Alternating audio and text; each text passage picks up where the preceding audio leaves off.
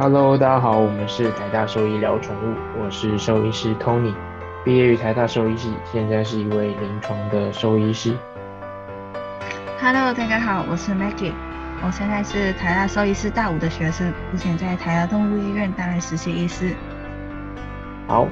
那今天这集一样是讲 CKD 啦，那只是就是介绍一下说，呃，什么情况下我们会觉得它真的是 CKD，就是他有这些临床症状以后到医院来就诊，然后我们会做哪一些的检查，然后以及这些检查它分别呃可能各自代表的意义是什么，然后以及它在呃国际的一些兽医师学会上面有一些对于 CKD 的这个疾病的分级啦，所以就简介一下这些东西给大家。好，那 Maggie 知道说，就是一般来说，如果发现了我们第一集所提到的这些呃，不管是精神持续下降啊、呕吐啊，然后可能变得很尿尿变得比较多啊、频尿啊等等的状况，然后前来就诊。那这时候我们对于他可能是 CKD 这个想法来说的话，我们会做哪一些呃临床上面的检查吗？嗯，那一开始我先说大约我们会做什么检查，然后我们再细细在讲那个里面每一个分项。那如果是有关血血液里面的常规的检验的话，其实我们刚刚第一节的时候其实也有提到，慢性肾病其实会跟贫血是有关系，所以其实我们会先看一下今天会不会有一些贫血的问题，因为肾脏疾病会导致那个红血球生成素 EPO 的减少。那所以，如果目前我看到有贫血的话，其实也有可能可以推估会不会肾脏方面有问题。但是也值得一说的是，贫血的成因很多了，然后肾脏的问题只是贫血的一个成因，所以不能说贫血就等于是肾脏有问题。那第二个，我们会做一些生化的检验，那比如说包括我们的 BUN，就是血液中尿素氮的浓度，也会看 creatinine，就是。肌酸酐的浓度，还有磷离子，这三个比较重要有关生化检验的指标。那这个其实也可以用来判断肾脏现在目前损伤的程度。那第三的话，有可能我们会做一些腹部的超音波检查，看一下肾脏的形状大小，呃，两边是不是对称这样子。但是必须想说，形态上的改变跟临床症状有时有时候会对得上，有时候对不上，所以超音波检查也是给我们知道，哎，身上会不会现在是出了一些问题。那第四个，我们会做一些尿液的检查。那在尿液的时候，其实我们主要是想要看一下尿比重，还有里面的 UPC，就是尿液尿里面会不会有蛋白的问题。那通常在我们肾脏损伤达到四十五 percent 的时候，我们就可以从尿液里面察觉到异常。那正常我们的尿液里面的话，应该是不会有蛋白的存在，因为我们肾脏其中一个功能是过滤嘛。那它过滤的孔啊，其实比一般的蛋白质更小，所以正常蛋白质是不可能会出现在尿液里面。但如果今天肾脏有损坏，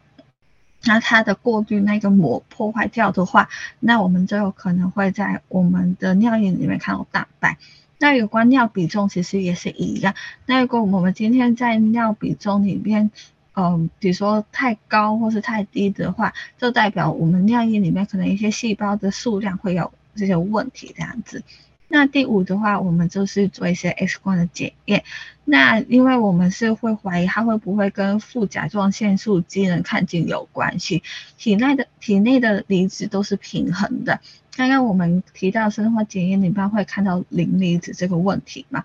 那磷离子在身体里面跟钙是互相平衡，所以生病时候呢，血磷的提升会促进有关副甲状腺素的作用。来维持这个磷离子跟钙离子的平衡，所以其实我们也会看得到，如果我们的副甲状腺素过高的话，骨头里面的钙会被抽出来，离平衡磷。所以在我们 X 光底下都会看到骨头都会，就是看到它都它没有那么白，那有可能说有些骨质疏松的问题。那刚刚所说的五个检查，它其实都是一个呃帮助兽医师去判断。因为像学长刚刚一开始有提到有关慢性肾病它的临床症状，比如说多渴多尿、精神食欲下降，它有可能会跟其他内分泌疾病是的症状看似很类似，所以我们要去区分的时候，我们需要不同的呃检验方法去判断到底今天的这只猫咪的问题是不是慢性肾病的问题。嗯，没错，所以呃。乍听之下啦，就是他要做的检查其实蛮全面的，那也是呃符合现在医疗的一个呃事实啦，就是他今天呃因为他的临床症状都是蛮非特异性的嘛，所以我们要检查的事情就非常多。那首先最一定会检查一定是血检啦，那血检的话就有两个肾指数嘛，就是 BUN 跟 creatinine。所以这两个指数如果一旦有上升的状况的话，就会告诉我们说，他肾脏其实可能已经有某一部分的受损的情况了。那除了知道说，哎，肾脏的指数比较高啊，肾脏的一些呃细胞或者是肾脏的功能有一些下降的时候，我们就要去再更进一步调查，说它是不是呃是什么原因，或者是有没有其他会导致这些肾脏指数上升的。呃，其他原因，所以一般来说，我们尿检也是一定会做的啦。尤其他如果有多可多尿的这个临床症状的话，我们一定会做尿检，然后搭配可能细菌的培养，然后尿比重的测量等等的。那再也是会去排除一些其他内分泌的事情，然后呃，因为有一些内分泌的疾病也可能会呃把现阶段所可能发现的这个 CKD 的状况给有一点 mask 掉，就是有点隐藏掉它真实的。呃，这个数值了，所以他要做的检查有非常多。那再就是影像学上面的检查嘛，就是不管是超音波啊，或者是 X 光，都可以让我们呃观察一下肾脏本身，不管是质地啊、轮廓啊、大小啊、形状啊等等的的的异常。所以这些东西加加起来，就是呃其实也蛮多，然后也也是不少的金钱的花费啦。所以他一开始疾病的确诊，其实就或者是疾病的完整的调查，其实就会要花一段时间，而且要花一些费用这样子。那一旦知道说他是有这个肾脏功能的问题，或者是慢性生病的的状况的话，就可以针对他所衍生出来这些临床症状去去做治疗了。好，那要细讲的，就是说他呃比较临床上常见这两个指数，就是 BUN creatinine，它一般来说。呃，BUN 的话就是血中含氮的废物啦，那它就是你比如说蛋白质吃很多的时候，它可能会上升，所以它有受到一些饮食上面的因素，然后去影响到这个数值的的高低啊，所以不一定是真的是肾脏有问题才会把才会显显得这个 BUN 这个数值变得比较高，它有可能是比如说你的心脏啊，或者是你肠胃道啊等等有一些受损，或者是呃。常会出血的时候，它也会变得比较高，所以不一定是说 A B 温真的很高的时候，它就是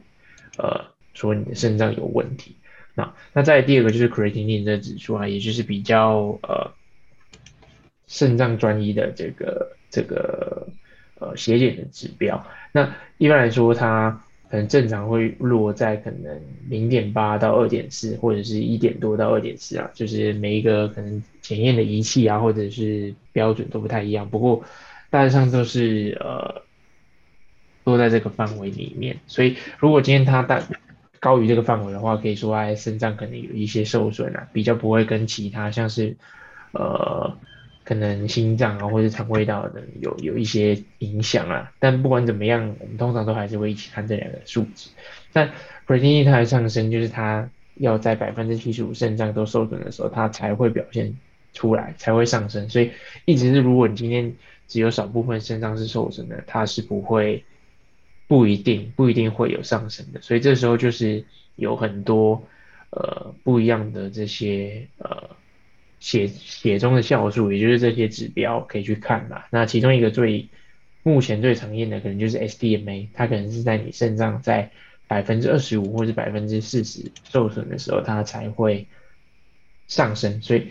就比较可以在早期的时候发现你有没有一些肾脏相关的疾病，就是我们说早期肾脏病的指标啦。所以有时候一些中老年的猫它来做健康检查，它也会特别指。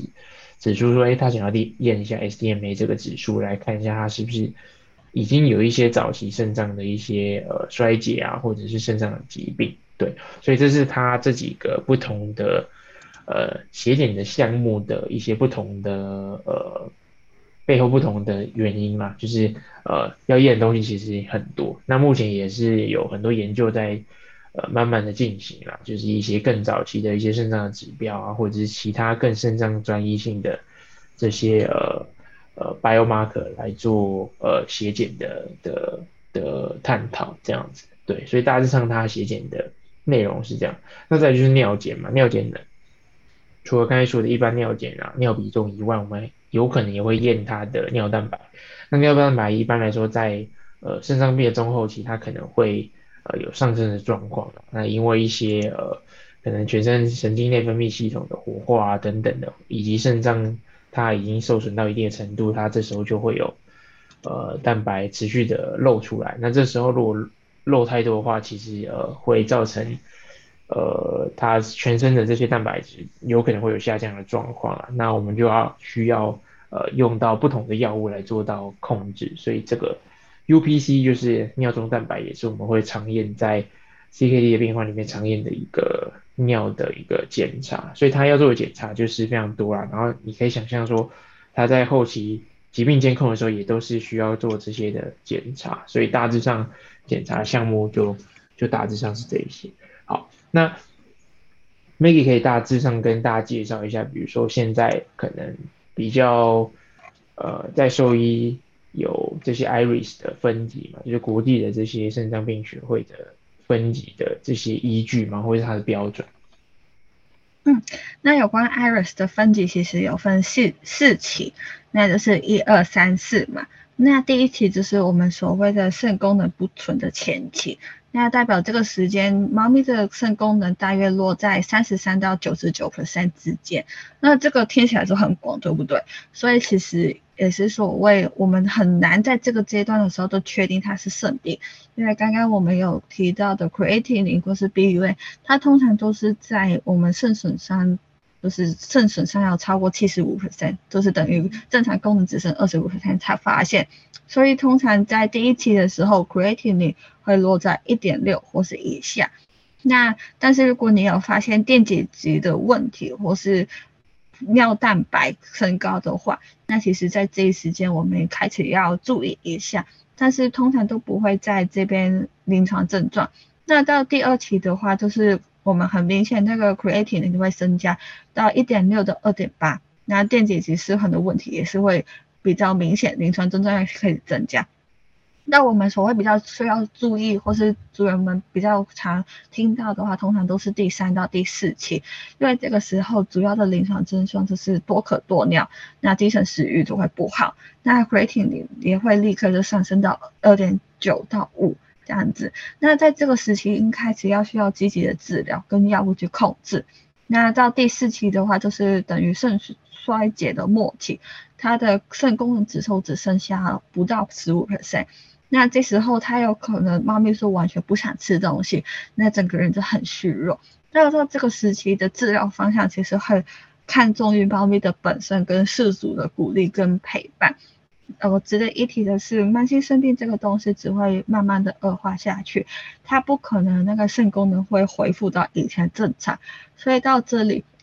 到肾衰竭末期的时候，其实也是有一个呃不得不去讨论的问题，就是大家也不想讨论，但是也有可能对猫咪的生活品质需要注意的议题，可能在此时候都会被提出来。那所以到第四期的时候，怎么治疗方向也是要跟医师去讨论。特别要注意到肾衰竭末期的时候，身体通常都会有其他器官的衰竭问题，或是其他的内分泌的系统，所以有可能治疗方向都不只是针对肾病，它有可能同时要注意一下有关，比如说贫血啊，或是心脏方面的疾病。嗯，没错，所以呃，肾脏的这个分级啦，就是因为呃，刚才所提到 creatinine 是比较肾脏。专一的一个效数嘛，就是一个血检的单位，所以在呃分级上来说，就是主要是用这个来做分级啊。不过呃，就是毕竟它也就是一个参考啦，就是有一些兽医师还是有自己的经验啊，或者是呃长期以来的的 case 的这些数量所累积下来的这些参考的范围，所以呃，就是只是一个呃国际上面的一个呃标准，或者是给大家参考的一个范围啦。主要还是根据它的临床症状来做相对应的治疗。对，好，那这一集大概就讲一下它就是 CKD 这个疾病呢，在呃平常兽医或者是你在诊所、动物医院会呃面临到哪一些检查的项目，以及这些项目有各自代表的意义，这样。OK，好，那我们就下一集见喽，拜拜。拜拜。